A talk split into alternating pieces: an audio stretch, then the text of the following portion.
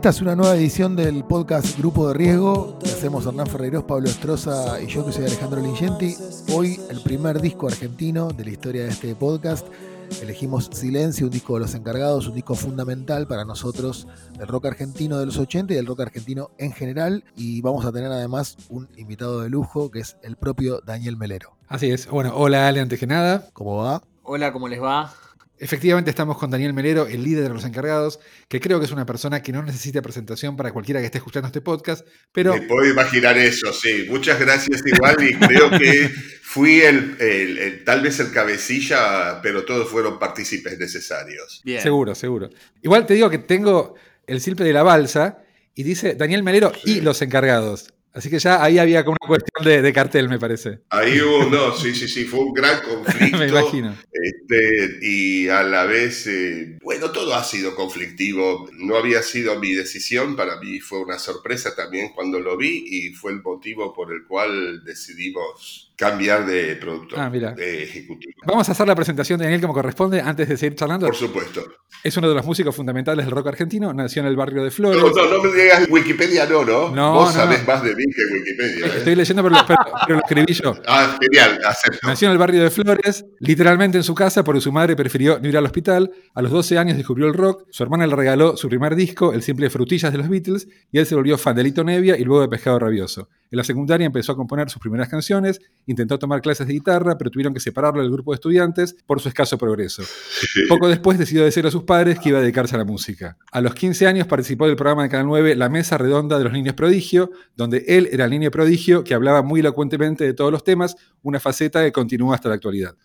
Su primer grupo se llamó David Vincent, como el personaje de la serie Los Invasores, era un dúo con Ulises Butrón, hacía música inspirada por el disco Evening Star de Flipieno, Butrón tocaba la guitarra y Melero dos grabadores Revox. Su música fue descrita por un crítico de la época como ruiditos de flipper.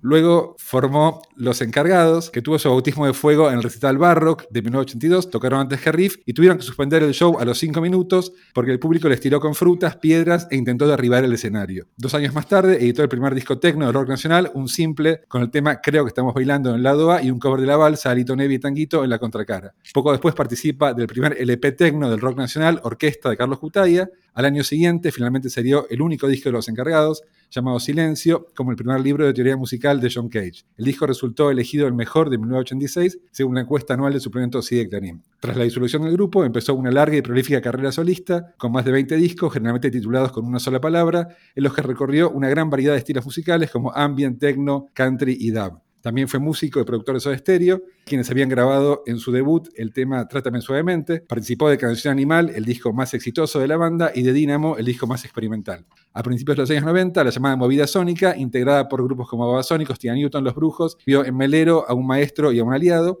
Su último disco se llama La Ruta del Opio, compuesto e interpretado junto al babasónico Diego Tuñón, a quien conoce desde hace más de 40 años. Daniel, bienvenido, ahora sí.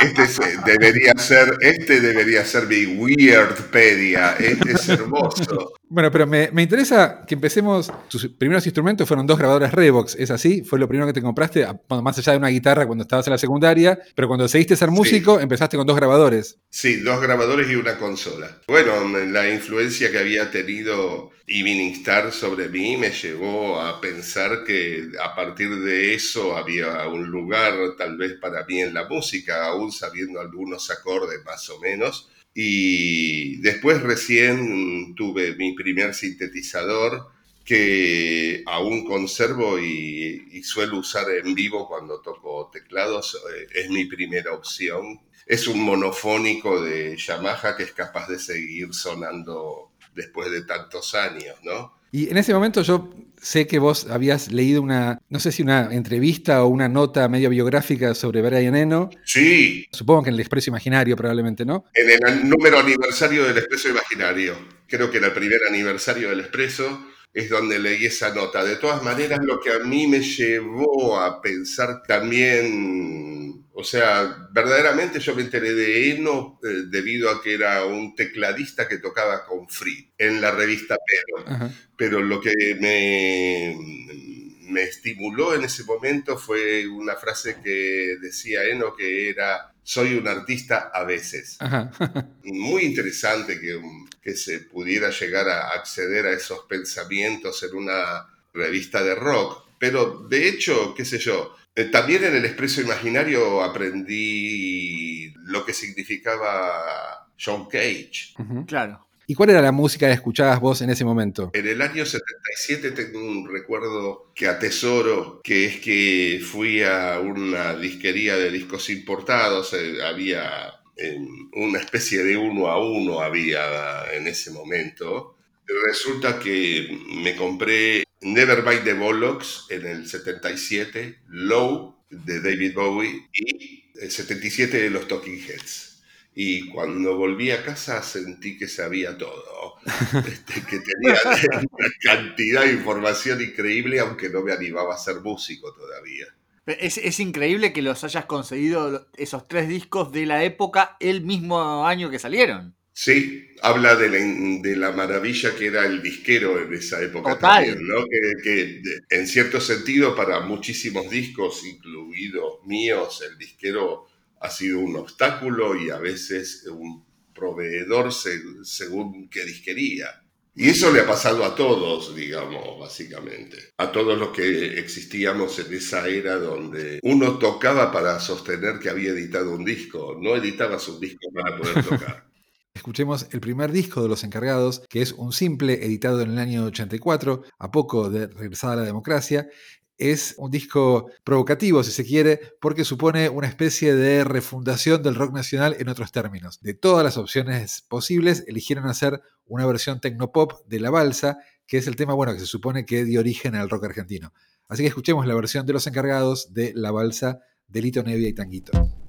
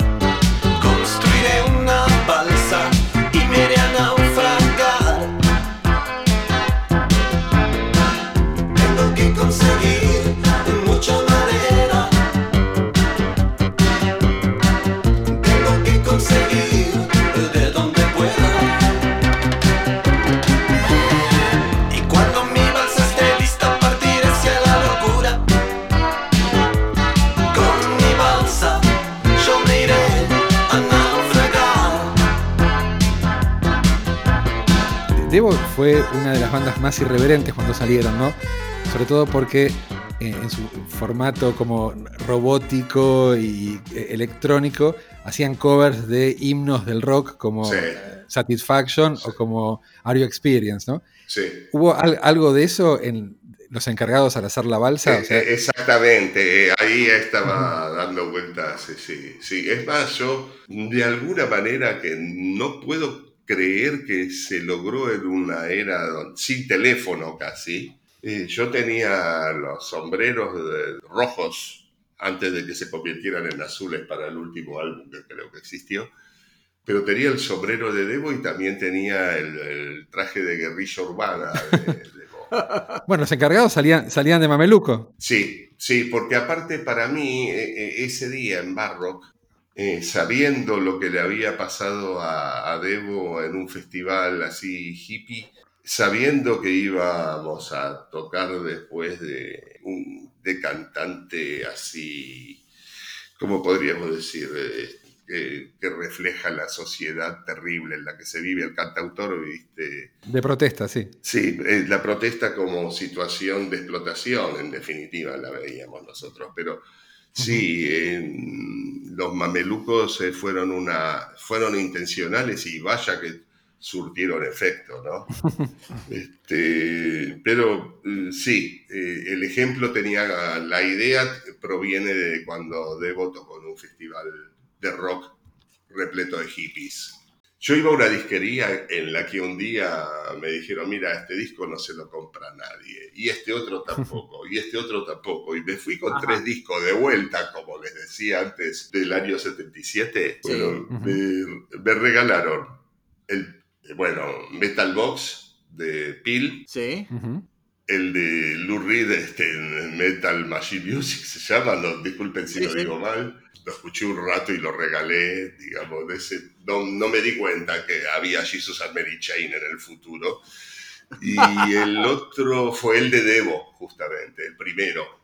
Are We Not Men, We Are Divo. que produce Eno. Y sí, lo produjo Eno para más. Yo dije, me estás regalando un disco producido por Eno, vamos para casa, ¿viste? Igual mi favor, mis favoritos siempre fueron el de Divo. ¿Viste? Yo digo Devo, no digo. Yo también digo Devo. Eno en vez de Eno, disculpen, ¿no? Eno, Devo, está todo bien. Disculpen ustedes, es así, era Flores y después, qué sé yo, lo que uno pudo. Pero yo no puedo creer, yo escucho Devo con frecuencia todavía absolutamente. Y por supuesto Pile. ¿eh? A mí me encanta sobre todo el tema Blockhead de Devo. Sí. Me parece impresionante. Y por supuesto, y no se puede decir la palabra ahora porque se supone que no hay eh, consenso político, pero y A mí me parece que, que, a la vez nos retrata a todos. Y Dani, ¿Ultravox ya había llegado ese, en ese entonces? ¿El Ultravox de Fox, el producido por Eno, ya se escuchaba acá? No, eh, fue un poquito después. Creo que fue junto con Hugo, con Feugelman. Hugo también compraba discos, iba, la primera vez que escuché también muchos discos que eran de mi interés y él había levantado el guante y, venía con la novedad, eh, eso era fascinante. Fue Hugo el que me lo hizo escuchar, por supuesto, yo compré el vinilo también después y, y el segundo Systems of Romance claro. era uno de los favoritos de los encargados. Nos vamos acercando a Silencio, el disco de los encargados que grabaste bueno, junto a Hugo Feugelman y Alejandro Fiori, pero antes de ese disco grabaste otro con Carlos Cutaya, que es el que realmente es el primer disco de Tecnopop del rock argentino, que es Orquesta, un disco que quedó olvidado durante mucho tiempo y fue creo que muy recientemente reeditado en CD. Cutaya, bueno, es obviamente el tecladista de Pescado Rabioso y La Máquina de Hacer Pájaros. Antes de grabar Orquesta con voz, había hecho un disco llamado Ciudad de Tonos Lejanos, que sonaba como. Es un disco de rock progresivo, de fusión. Suena un poco como si mezclaras a Alan Parsons con Cerú Girán, más o menos. De hecho, Moro toca la batería en el disco, es el otro músico que participa junto a Kutaya. Y después de ese disco de rock progresivo, Kutaya te llaman, se juntan, no sé exactamente qué fue lo que sucedió, me gustaría que me lo cuentes, y hace un disco que suena más o menos como Gary Newman. ¿Cómo fue ese proceso, ese cambio de Cutaya y cómo fue tu encuentro con él y la creación de ese disco? La segunda vez que tocamos Los Encargados con una formación que no incluía a Alejandro en, vivo, en un pequeño barcito del barrio de Belgrano, vino Cutaya a vernos. Eh, no sé quién habrá tenido. Estaba Federico Clem con él también.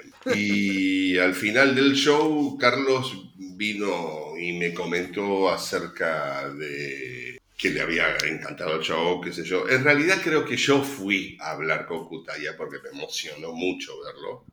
Y él me contó que estaba haciendo un disco y que le encantaría que que había hecho un disco y que lo pudiéramos tocar en vivo y, él no podía creer que yo no tenía ninguna habilidad para tocar los teclados y hacer arreglos que fueran más que generar un sonido y tocar con un dedo, a lo sumo dos en esa época. Ya llegué a los tres como efectivos hasta los últimos años y, yo se lo expliqué y de alguna forma él decidió que teníamos que grabar un disco juntos y, se grabó ese disco que salió aparte con muchos retrasos respecto de cuando había sido terminado porque fue considerado impublicable o no publicable o fuera de lo que podía ser considerado para publicar por la compañía discográfica con la que tenía él un contrato, Salió como dos años después, creo, el, disco. La fecha que tiene es falaz, es muy anterior y este, fue una experiencia llena de disgusto y totalmente inspiradora, eh, como es este, crear con Carlos, ¿no? Tiene una enorme caudal de exigencias y, y una gran sensibilidad tardía para percibirte. Se lo merece también ser así. Y no sé, es una relación que persiste aún hoy. Él, él tocó en travesti, ¿no? También. Sí, toca en travesti, tocó el piano y por supuesto le pareció que estaba mal el sonido, que, bueno, lo hacía por mí. Es, muy crítico. Eh, sí, muy autocrítico, este, hasta el extremo de postergarse continuamente y mm. uno estar eh, viéndolo y decir, esto es fabuloso.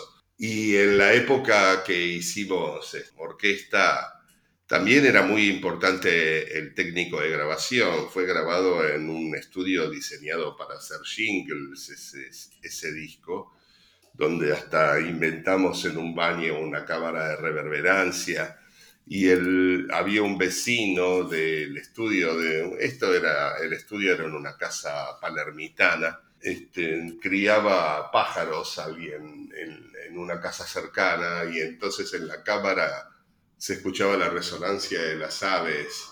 A mí me pareció, se pueden imaginar que yo estuve a favor de eso.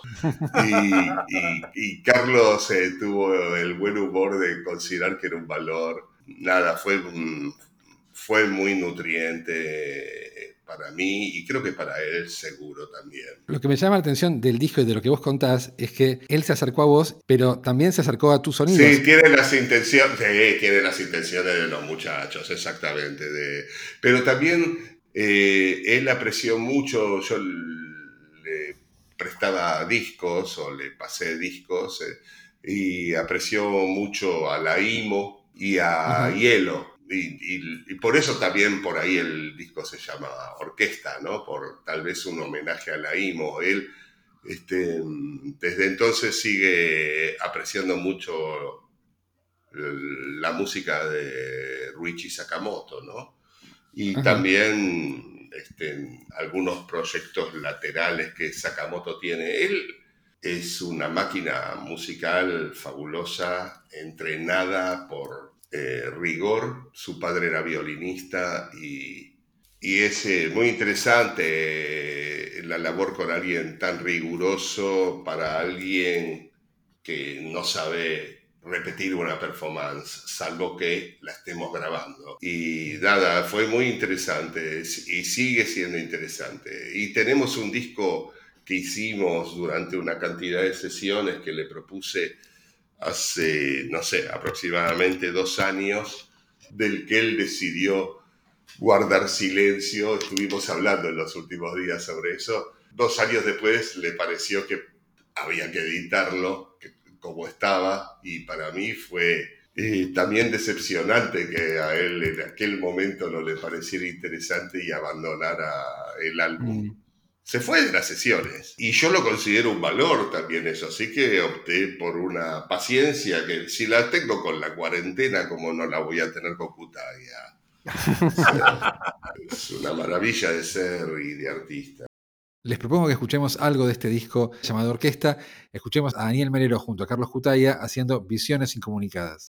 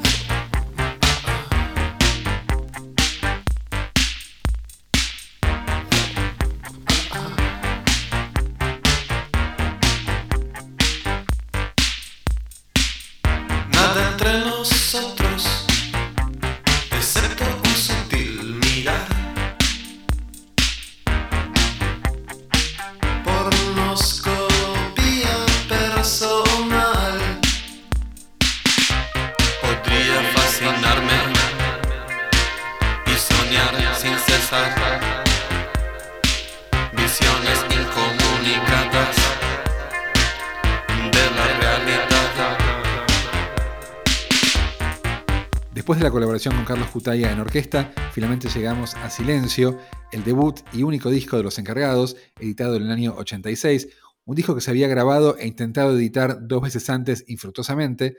La tercera grabación fue la que finalmente conocimos. Me gustaría que nos cuentes cómo fue la grabación de esta tercera versión de Silencio, que fue la que pudo editarse finalmente. Yo había pensado que lo grabara Carlos Piris el disco y Carlos me sugirió, y a mí me pareció fabuloso, a Laura Afonso, tal vez la única mujer que era ingeniera de sonido en esa época y, y ella eh, fue una facilitadora de, de que los errores eh, conceptuales se convirtieran en, en, interesantes conceptos muchas veces. Y fue muy agradable teniendo en cuenta también que el disco se grabó en sesiones que empezaban a las 2 de la mañana y terminaban a las 9, o sea, de la mañana del otro día. Era bastante exigente físicamente también para, sobre todo para Alejandro Fiori, que trabajaba en un banco. No había otras posibilidades, tampoco recuerdo haber exigido demasiado, ya era un obsequio que pudiéramos estarlo haciendo. El estudio era realmente muy adecuado y, yo aprecio mucho la falta de autoritarismo que justamente ella tenía siendo tan eficiente y la apertura que supo tener a, algunos criterios como de improvisacionales que también hay en el disco. De hecho, Villegas es una improvisación, uh -huh. región vocalmente lo es, y saber ir por frecuencias que eran eh, sorprendentes por ahí en ese momento para lo que era usual en una canción. Hay mucha colaboración en el disco, incluido que el disco contiene algunas canciones de Alejandro de Fiori que, bueno, llegaron a su versión final con nosotros, pero que existían ya en una banda anterior que él tuvo que se llamaba Los Móviles, eh, que, con los cuales eh, llegó a conformarse en una instancia la banda. Después, eh, en general, Fiori terminó echando a sus propios compañeros de la banda anterior. Y, con razón y sin razón, no podría decirlo hoy, éramos otras personas. Para mí fue muy impactante eh, conocerlo a Alejandro, conocer a los móviles, conocer a Hugo. Este, además, eh, supo colaborar conmigo más tiempo que Alejandro, inclusive. Hay, una cosa que siempre me, impactó del disco, que hay dos homenajes explícitos en el disco de, de los cuales no se suele hablar. Uno es LeCain y el otro es Villegas. Sí. Para quienes no saben, Sí. LeCain fue un- una especie de precursor de la música electrónica. Vos, Dani, me corregirás. Y Villegas es el mono Villegas, el famoso Es el modo. pianista Es el de modo. jazz. ¿Cómo, cómo, eh, o sea, y lo, lo genial de los, dos, de los dos homenajes es que no son para nada deudores los temas de el mono Villegas o de LeCain. ¿Cómo llegás a ambos y cómo decidís homenajearlos? Para mí, eh, eh, Hugh Lacane, seguramente yo obtuve la información sobre él de alguna revista de rock. Mirá, Eh, con los años, cuando llegó a, a- a mi vida eh, internet, que digamos, fui bastante renuente al principio, alguna vez Hernán lo comentó eso. Este, mm, comprendí la importancia de, de las ideas de, de Hugh Lacane y me parece que es algo que siempre me gusta revisar y cuando en, mi navegador eh, está entre mis favoritos eh, varios elementos que tienen que ver con él, desde sus temas de él a documentales. Pero respecto del Mono Villegas es más físico, porque los sábados a la mañana el- en el Teatro San Martín él daba eh, conciertos eh, con batería y bajo Y a la vez hacía muchos pasos de comedia. De, por ejemplo, pre- presentaba, no sé, eh, un tema de alguien que se llamaba WC Handy y él decía, disculpen la pornografía. Y de, y de él aprendí una frase que he usado en shows, pero nunca rindió tanto como cuando la decía Villegas en los shows, que por ejemplo había un bebé y se ponía a llorar durante un tema y, de- y él dijo, lástima que después los educan. Y eh, eh, nada, yo iba todos los sábados a la mañana con un par de compañeros de la secundaria a ver al Bono Villegas y había uno que lo sabía imitar perfectamente y grabábamos sus imitaciones de lo que había dicho el Bono Villegas en el show en un grabador geloso bastante deteriorado que yo tenía en ese momento. Era un personaje bastante, si querés, eh, popular, digo, aparecía en la tele, tocaba en el San Martín, Sí. era un tipo que se veía mucho en, en ese momento, ¿no es así? Era, era verdaderamente maravilloso escucharlo y, y un poco, aunque no tenga ninguna relación con el mono en sí, yo también llegué a, a poder ver en vivo a Bill Evans eh, aquí en Buenos Aires, este, más o menos en la misma época de los 70s y yo nunca había escuchado algo como el mono Villegas. Me, me pareció interesantísimo este, además tener una cita que puede referirse a, un pueblo o a una ciudad del interior de Argentina, una zona, y al mismo tiempo tener esta alusión. Y la Caín era como un enigma, como también el nombre del disco apelaba, por supuesto, a John Cage. No sé, ese tipo de juegos eh, resultan inevitables todavía para mí.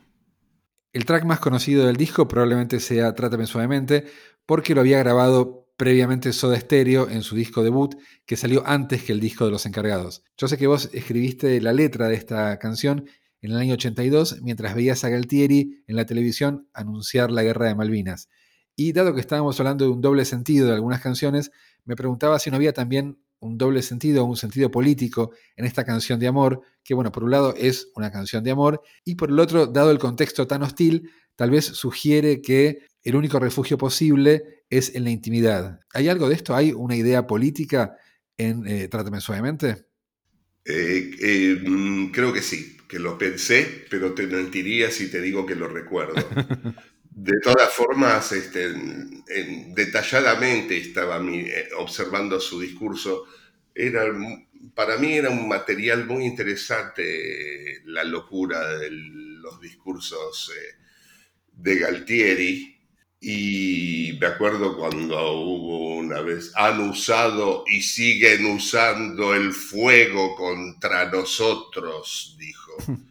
Eh, y a mí me pareció una cosa como usaban una fuerza de la naturaleza. Entonces, era un momento, digamos, este, un tanto fumón Mm. también cuando se escribió es- esa letra. Y, y- y sí, también las referencias fundamentales tienen que ver con una novia de flores. Novias de flores, primero cigarrillos. Eh, La versión de Tratame Suavemente la grabé con renuencia, ya en sí mismo el tema. Yo quería sacarla del repertorio porque consideraba que ya les pertenecía a Soda Stereo de alguna manera estéticamente. Y fueron Alejandro y Hugo los que fortalecieron que la canción merecía nuestra versión. La verdad que estoy muy feliz de haber sabido escucharlos y haberla incluido. Empecemos a escuchar el disco de los encargados. Este es el track que más me gusta del álbum, es el que lo abre, se llama Orbitando.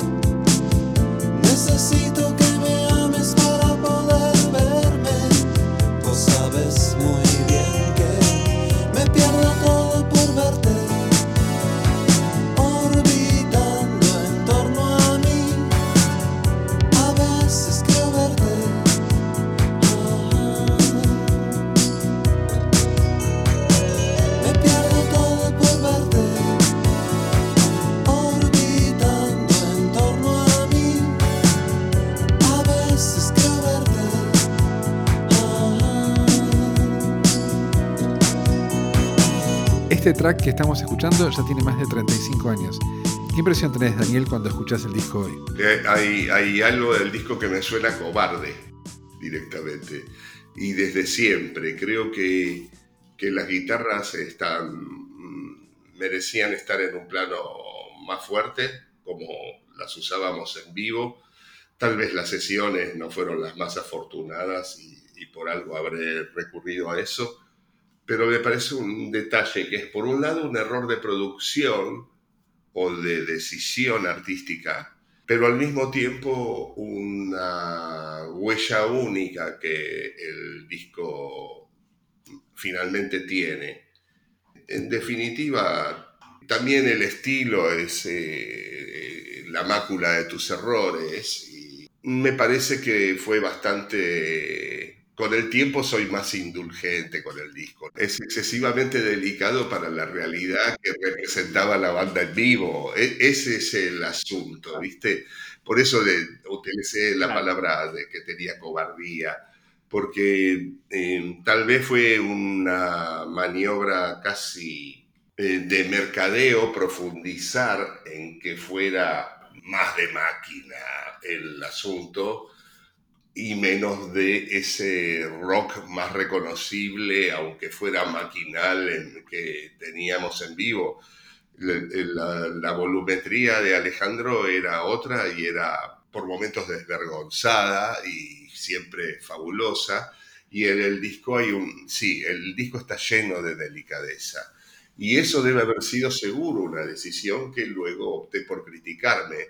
Pero hoy lo escucho y sinceramente ya está en el olvido, lo veo como algo muy distinto al- a, a la ejecución que hacíamos en vivo de- del material. eh, y definitivamente eh, siento orgullo de haber hecho ese disco. Debería, debería haberlo hecho para la época, para otra época, para, no sé, yo vi un encaje que tenía que ver con la sutileza y lo vi como conveniente. Y era inevitable con la personalidad que tengo llegar a que era cobarde.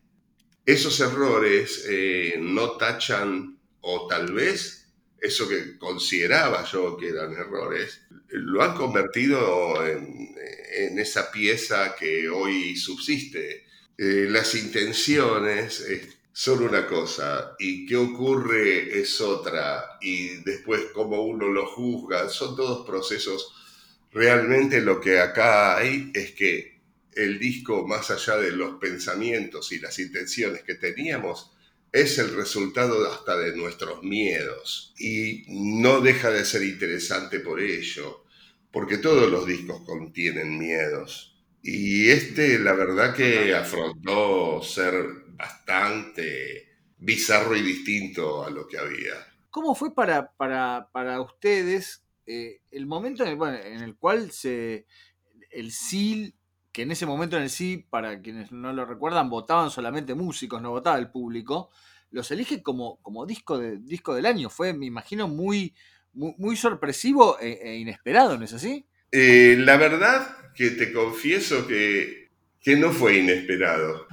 Que verdaderamente, porque eh, eh, fue un pensamiento genuino que había en, en la, si podemos decir, escena, una Sí. escena que excedía a los modernos, que incluía, no sé, a Charlie García, inclusive, viniendo a vernos y todo, que fue eh, que, como era la primera vez que ocurría esta encuesta, Sí. apareció una, digamos, entre comillas, una cierta ver- verdad de lo que eh, había ocurrido. Nadie se dio cuenta que eso era un disparador importante y de hecho finalmente tampoco lo fue. Pero eh, fue genuino y estando en, en los lugares donde ya todos nos encontrábamos, aunque fueran muy pocos, percibí que esto era inevitable que suceda. Por eso voto a todos tus muertos, creo yo,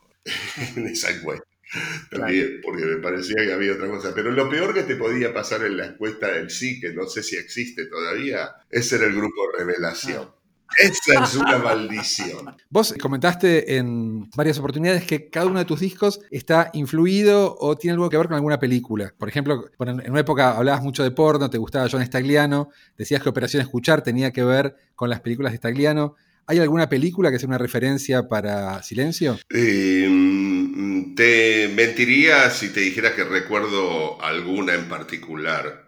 Eh, creo que en, en Silencio hay más experiencias anteriores, eh, eh, sobre todo hay lectura. Y la, la serie Cosmos, por ahí sería en cierto sentido eh, algo que tiene que ver con la poética, que después va a seguirse extendiendo como un, una especie de lugar común, no sé yo, que digamos la metáfora de cósmica alrededor de las relaciones, ¿no? Bueno, orbitando, ¿no? Claro. En orbitando se ve eh, muy bien eso, pero en, en general creo que acá no hay tanto, ah, tanta filmografía, aunque sí se, todos íbamos mucho al cine, pero no lo detecto hoy, no me, do- no me daré, no recuerdo ni para nada que la influencia de alguna película eh, en el concepto del álbum. Hernán te llevó antes a la previa de los encargados, yo te quería llevar un poquito a posteriori. Eh, te quería preguntar cuál fue la, la razón ahora con perspectiva, porque esas cosas creo que con el tiempo van cambiando. Con perspectiva, ¿cuál fue la razón real de la disolución de la banda? Si tiene que ver con lo musical o lo personal, eh, y si las canciones que fueron, digamos, parte de Conga eran canciones que vos habías pensado en algún momento, algunas de ellas, por lo menos para los encargados. Sí, yo creo que cuando grabamos el álbum ya estábamos eh, separados, pero nos interesaba concretar eh, la situación. Luego seguimos componiendo juntos, pero la verdad que los problemas creo que fueron más de personalidad y me parece bien que se hayan resuelto en que la banda no existiera más y yo hasta cuando grabamos eh, Silencio, el único que quiso firmar un contrato para que eso exista fui yo. Eh, Alejandro y Hugo no quisieron firmar un contrato discográfico, lo cual no habla mal de ellos.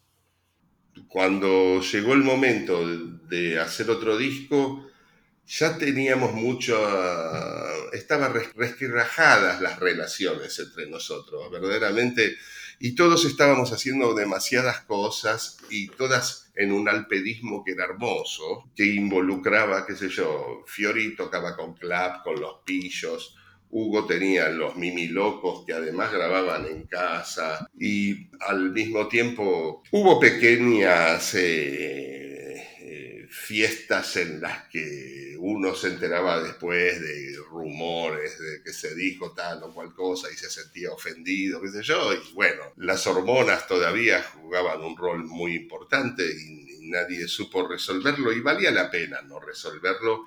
Y sí este, ponerle habitantes eh, entre muros y probablemente alguna otra canción de conga, yo las tenía ya bastante diseñadas. Definitivamente no eran del gusto, sobre todo de Alejandro, más allá de, no estoy diciendo que estaba equivocado por ello. Y entre muros las llegamos a tocar en vivo en el Santa María, en el famoso show el show del año, del Cide Clarín o lo que fuese. Ahí este, tocamos entre muros y la verdad que fue bastante espectacular la, la versión. Silencio es una especie de tercer disco de los encargados, ¿no? Los encargados grabaron dos discos, después muchos de los temas de esos dos discos terminaron en silencio, pero hubo dos discos previos. ¿Existe eso todavía? ¿Hay material inédito de los encargados o no existe más? ¿Qué, qué pasó con ese material? Sí, lo hay, sí lo hay, sí lo hay, de los otros dos discos, sí. Del primero es de lo que hay algo más escaso, o sea, por esas cosas de la vida, y las cintas, este, en alguna oportunidad me- de aquel disco me las pidió prestadas Ulises Butrón y nunca me las devolvió. Y sí existen cassettes que convertidos a digital Mario Zipperman, que durante, después de la guerra de Malvinas, eh, Hugo había tenido que estar en una base sin saber si lo iban a desembarcar en las islas y cuando terminó la guerra no quería hacer música. Y ahí ingresa Mario Zipperman a la banda y él tiene un gran archivo y atesorado y yo lo valoro mucho y es uno de los que conservó esas cosas y luego Ulises perdió todas las citas del primero, pero creo que Mario conserva algo, yo eso no lo tengo y el segundo disco sí lo tengo. Y me parece bastante interesante que no haya sido publicado, salvo algunas cosas así sueltas que hay en, en algún CD y en algún CD de, de tango, un compilado de tango que supo hacer eh, Álvarez Núñez, Gustavo Álvarez Núñez. Hay una canción que tampoco está en el CD agregada, pero mm, no siento que esté mal que, que este sea, que esto sea el emblema de aquella época. Daniel, así como quedaron eh, algunas grabaciones afuera, digamos, o no editadas, mejor dicho, de los encargados, eh, ¿queda, por ejemplo, material fotográfico de, de la banda? Sí, hay material en, en- en foto sólida, sí, unas bellas fotos que hizo Caito. Y él hace unos años vino y me regaló muchos álbumes de fotos del trío de silencio y la verdad que eran espectaculares. Hace unos años que no sé dónde las tengo. ¿Y te, te acordás cómo fue el, el proceso de, digamos, de selección de la foto para el arte de tapa? ¿De la foto de tapa? Sí. Sí, me acuerdo. Me acuerdo tanto que, por ejemplo, te, te quiero decir que una de las fotos no es la que tenía que estar. Y resulta que al, vamos a decir, diseñador gráfico de RCA, se le cayó café arriba de... Es muy increíble, ¿no? Uno piensa así que lo digital es más positivo por esto, pero se le cayó café arriba de una foto y dijo, bueno, esta es igual. y, y puso otra y a mí me mostraron el disco con la tapa ya impresa y lloré varios días. Y sí, las fotos este, conceptualmente fueron manejadas por Vivi, por Vivi Tela. Claro. Y la idea era luz y sombra. A mí me gusta mucho la contratapa y sobre todo el- lo que es el sobre interno. El sobre interno me parece que inmediatamente después del error de foto, siempre creí que el sobre interno ese todo como Rayado, ¿no? hecho por rayado, esgrafiado, rayado los, Los negativos. eh, eh, los negativos, si- si- no sé si eran negativos o positivos ya, este, lo- o, o- o asintomáticos. Este, esa era una tapa posible que se nos escapó. Pero, me, viste, es así, todo disco es inconcluso, podría haber sido otra cosa y uno decide si lo suelta o no y cuánto va a llorar después. Sigamos escuchando el disco de los encargados. Tengo entendido que este es el tema favorito de Melero. Se llama Planeta Agua.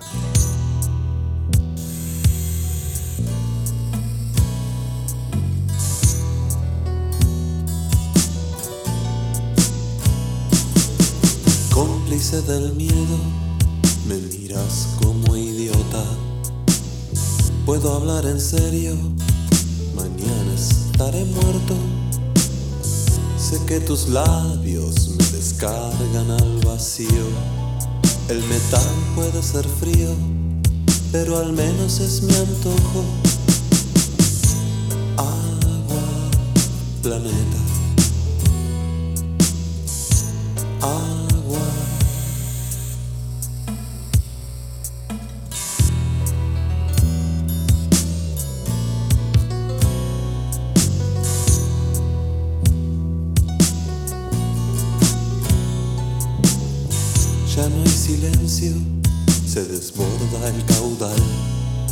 El origen se dispersa en la compleja red eléctrica. Trato de agruparme y los destinos penden y se aflojan. Es inevitable, el abismo se aproxima.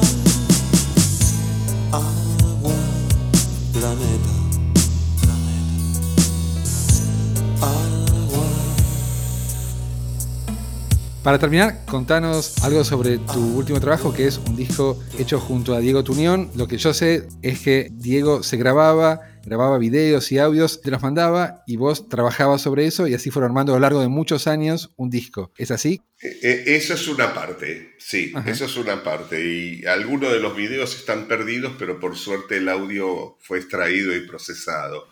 Pero en la ruta del opio eh, en- empieza seis años atrás y un poco más tal vez, eh, con un par de sesiones que hicimos en el estudio de Babasónicos. Luego tal vez hicimos una tercera y hasta por ahí una cuarta sesión, pero el resto fueron procesos, ediciones, re- eh, detenerse a pensar en, en la música. Y es más, hasta este mismo año hubo temas que todavía estaban sufriendo procesos y al mismo tiempo como empezaron a aparecer otros temas que no están en el disco, este, era el momento ya de soltarlo. Si a mí me hubieran preguntado hace seis años si quería tomarme tanto tiempo para hacer un disco, hubiera salido corriendo ante la propuesta. Lo que sí hay mucho micrófono de lo que aparenta ser inútil, pero va a ser parte del organismo y, y sobre todo mucho proceso. Pero sí, hay algún tema que preserva todavía videos mal grabados desde una laptop este, para ser el demo de un tema. Para mí la idea de las ideas que hay cuando se graba tracks de referencia eh, no existen. Yo creo que hay que creer que ahí hay un mensaje y profundizar.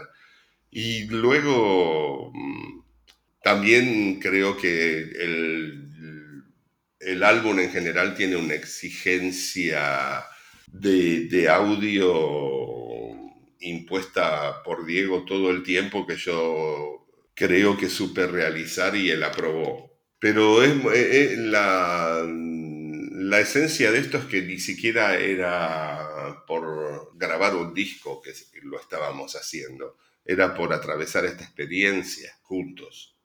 Lo que sobre todo hay es eh, reescucharse, detenerse a escuchar.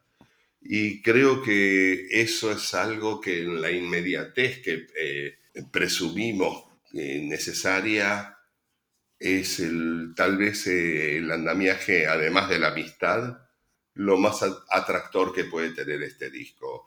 Una invitación a escuchar mucho más que a rápidamente oír. Y oír a tal lado, oír a tal otro, pero siempre escuchando.